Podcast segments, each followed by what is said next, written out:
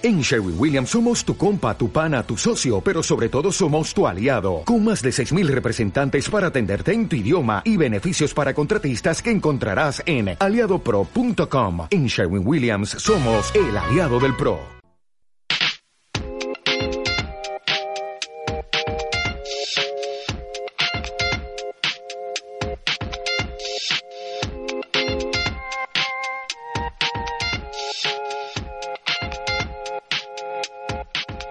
Comunicación financiera.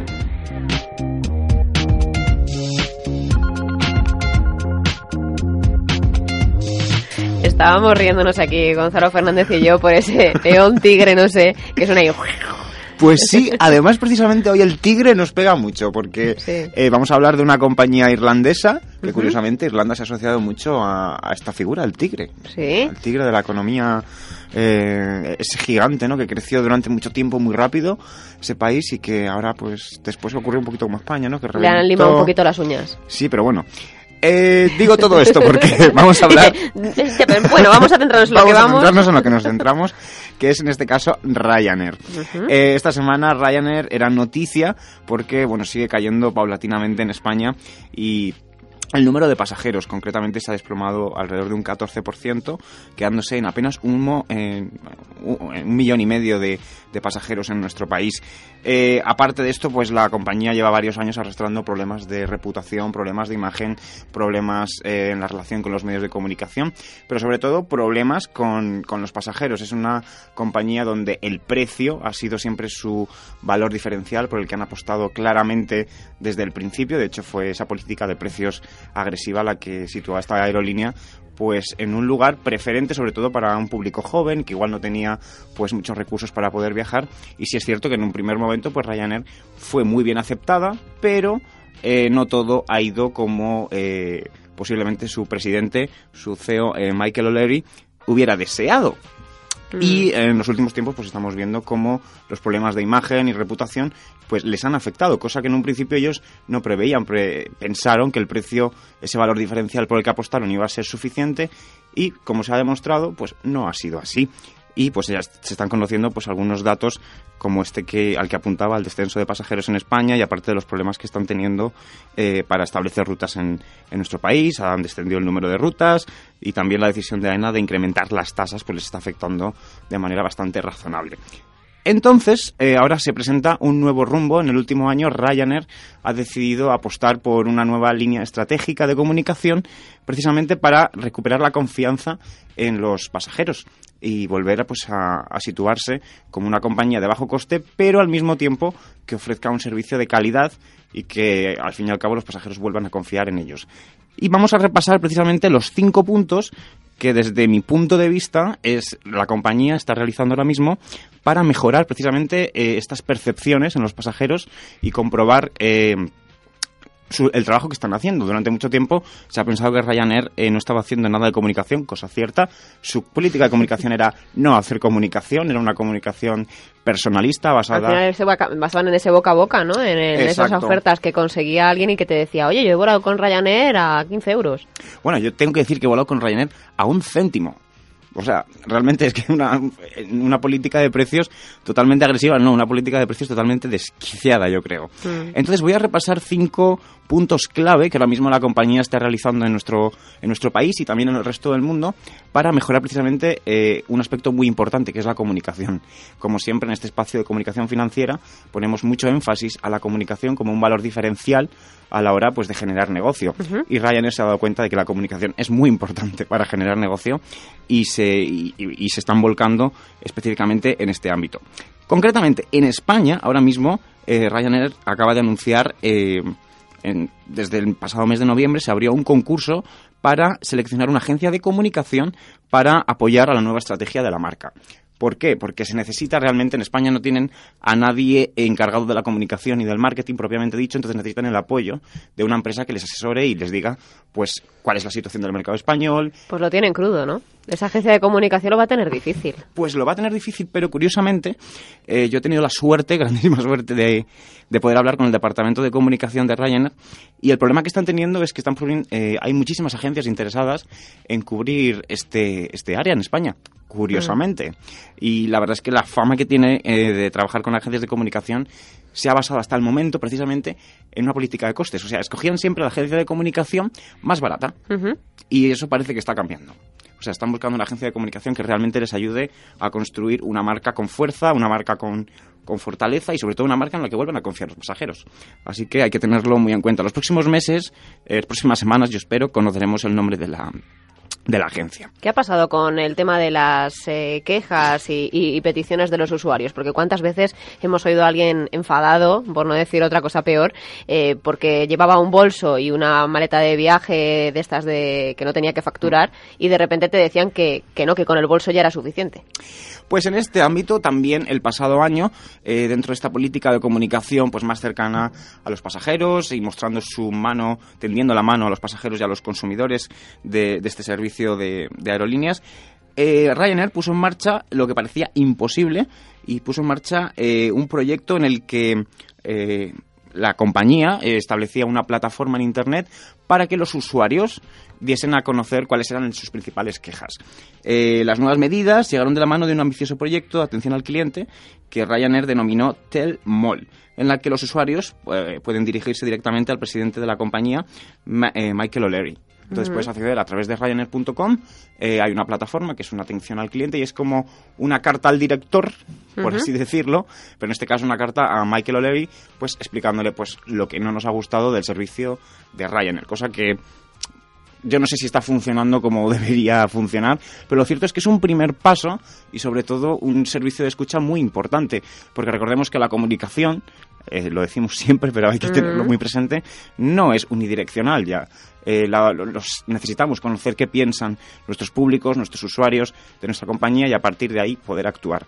Ryanair se ha dado cuenta de esto, ha tardado mucho tiempo, pero hay que aplaudirles. Mejor tarde que nunca obviamente, mejor tarde que nunca. Ese feedback que tiene a través de la web, ¿la ha buscado también a través de redes sociales? Porque muchas veces también las quejas te llegan de los propios usuarios que te ponen la arroba, ¿no? Y, me ha pasado esto con Ryanair. Y entonces también puedes tener un canal abierto ahí. Pues sí, eh, Twitter eh, principalmente por ser un canal muy rápido en el que la gente se vuelca a, a, colocar sus quejas, sus impresiones, ha sido un canal muy utilizado precisamente por los usuarios de, esta aerolínea para quejarse del servicio.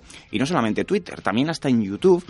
Podemos en, en YouTube Ryanair y nos aparecen experiencias de usuarios en vuelos eh, esos famosos vuelos que se quedaban sin combustible, esos famosos vuelos que tenían que aterrizar de emergencia. Que tenían incluso chinches. Puedes, puedes ver en YouTube esos vuelos, esa experiencia de usuario eh, está en YouTube y todo el mundo puede verla. Imagínate lo que puede suponer eso para una compañía de cualquier tipo de cualquier tipo. Es como si vas a un supermercado y te encuentras eh, una comida en mal estado y haces una fotografía y la viralizas.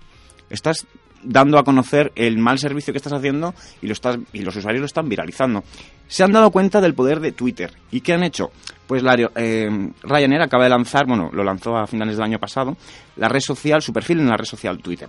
Una herramienta que nace, según la propia empresa, con el objetivo de ser un canal de atención al consumidor y que supone un cambio en su política de comunicación, siempre rodeada de hermetismo y de mucha polémica. El perfil de Twitter en Ryanair comenzó a funcionar el pasado 17 de septiembre con apenas 7.000 seguidores y ya supera los 53.000. O sea, es una prueba de que es un muy seguido y además un perfil en el que están haciendo algo muy importante, que es contestando a la gente y diciéndole eh, todas las incidencias que se están produciendo. Eh, o sea, es un perfil muy activo. No es un perfil que decimos está ahí y pues por estar. No, es un perfil que lo están gestionando realmente bastante bien, yo diría.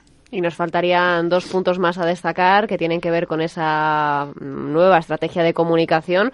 Por un lado, el perfil mediático que, está mm, trasladando la compañía y por otro lado también eh, un cambio quizá en esa cúpula de dirección que podría hacer que, la estrategia de la compañía, como decimos, cambie y que se preocupe más de una serie de cosas que hasta ahora no eran preocupación para ellos. Exacto, estos dos puntos en los que voy a hacer eh, hincapié ahora mismo tienen que ver precisamente con las personas.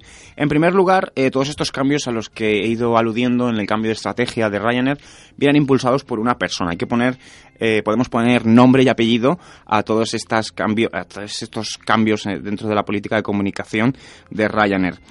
Robin Kelly fue nombrado a principios del año pasado nuevo director de comunicación de Ryanair un, pues, un puesto, el puesto de comunicación de Ryanair, que fue durante mucho tiempo denominado eh, como el ser el peor puesto de comunicación al que se podía aspirar para que te des cuenta del miedo y el rechazo que había a, pues a ser, eso, a ser el director de comunicación de esta compañía, porque es que era tan mala la comunicación que nadie se quería hacer cargo de, de semejante, de semejante labor y sobre todo teniendo en cuenta y conociendo que Ryanair era una compañía que no apostaba para nada por la comunicación. Así todo el proceso se cerró con 75 candidatos y al final eh, Kelly en sustitución de Stefan McNamara, eh, fue nombrado nuevo director de comunicación.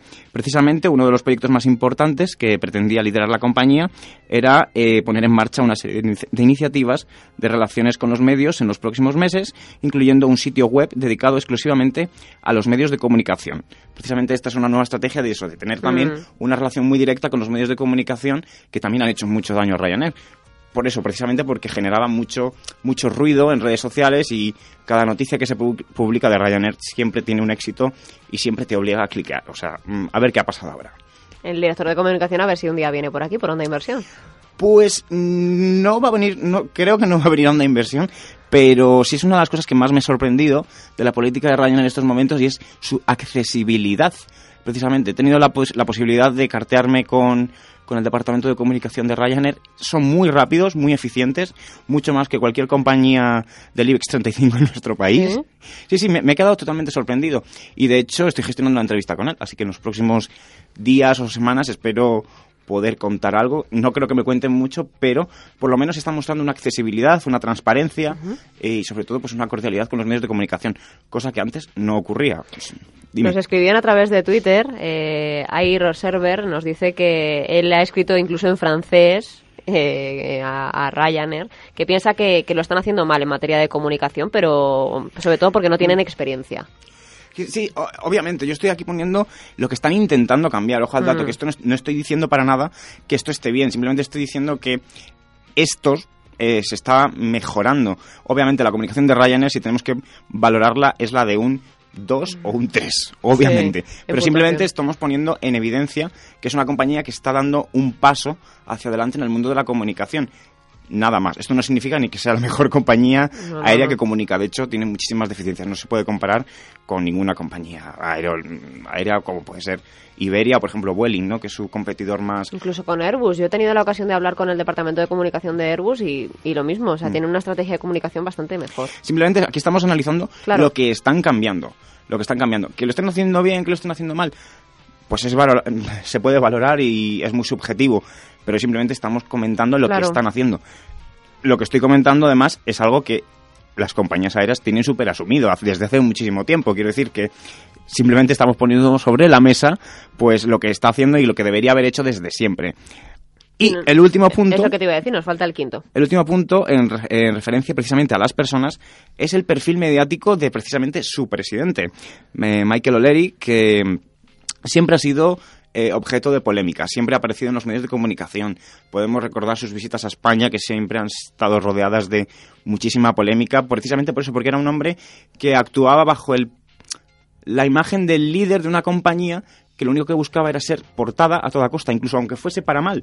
Entendía la comunicación... Mejor que se hable de ti aunque sea mal. Exacto, entendía la comunicación de esa manera, un concepto muy arcaico, un concepto de los años 30, como quien dice, y se ha dado cuenta, pues obviamente los números le han dicho que eso ya no funciona y que tiene que mejorar.